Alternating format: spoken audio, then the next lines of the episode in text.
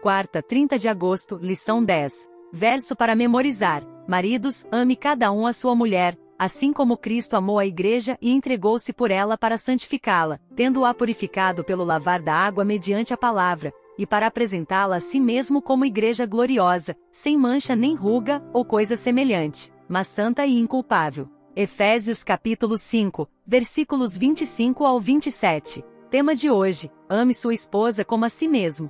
Ouça Efésios capítulo 5, versículos 28 ao 30. Da mesma forma, os maridos devem amar cada um a sua mulher como a seu próprio corpo. Quem ama a sua mulher, ama a si mesmo. Além do mais, ninguém jamais odiou o seu próprio corpo, antes o alimenta e dele cuida, como também Cristo faz com a igreja, pois somos membros do seu corpo. Pergunta 4. Que novo argumento Paulo usou para encorajar maridos a praticar o amor terno para com suas esposas? As regras para a família cristã revelam um contexto social desafiador. Em Efésios capítulo 5, versículos 28 ao 30, Paulo se dirigiu aos maridos que, seguindo o padrão frequente da época, podiam escolher odiar seu próprio corpo, maltratando suas esposas e batendo nelas. No mundo greco-romano dessa época, o poder legal do pai de família latim pater familias era amplo, ele podia punir duramente ou até mesmo matar a esposa, filhos e escravos e estar dentro dos direitos legais, embora exercer tal poder de maneira extrema fosse cada vez mais restringido pela opinião pública.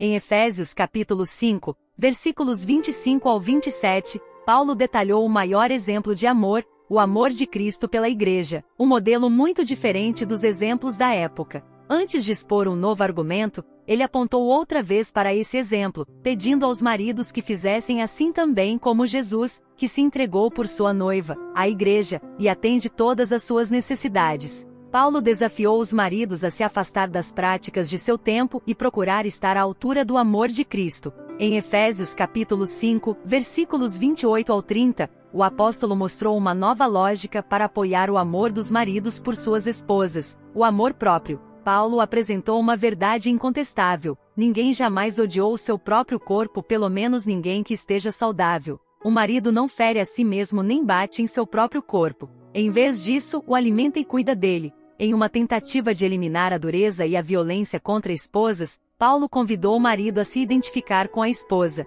O marido é um com sua esposa, de modo que machucá-la não é nada menos que automutilação, e a maioria das pessoas em sã consciência não faz isso. Voltando ao exemplo de Jesus, Paulo argumentou que o próprio Cristo pratica o autocuidado ao valorizar os crentes que são seu corpo. Ele aconselhou o marido a moldar o comportamento em relação à esposa, segundo a maneira como ele trata a si próprio e, finalmente, segundo a maneira como Cristo trata. O que o exemplo de Jesus ensina sobre amar as pessoas da nossa própria família? O próximo tema da lição será uma só carne, o modelo para o casamento. Reserve um tempinho e ouça. Deus te abençoe. Até lá!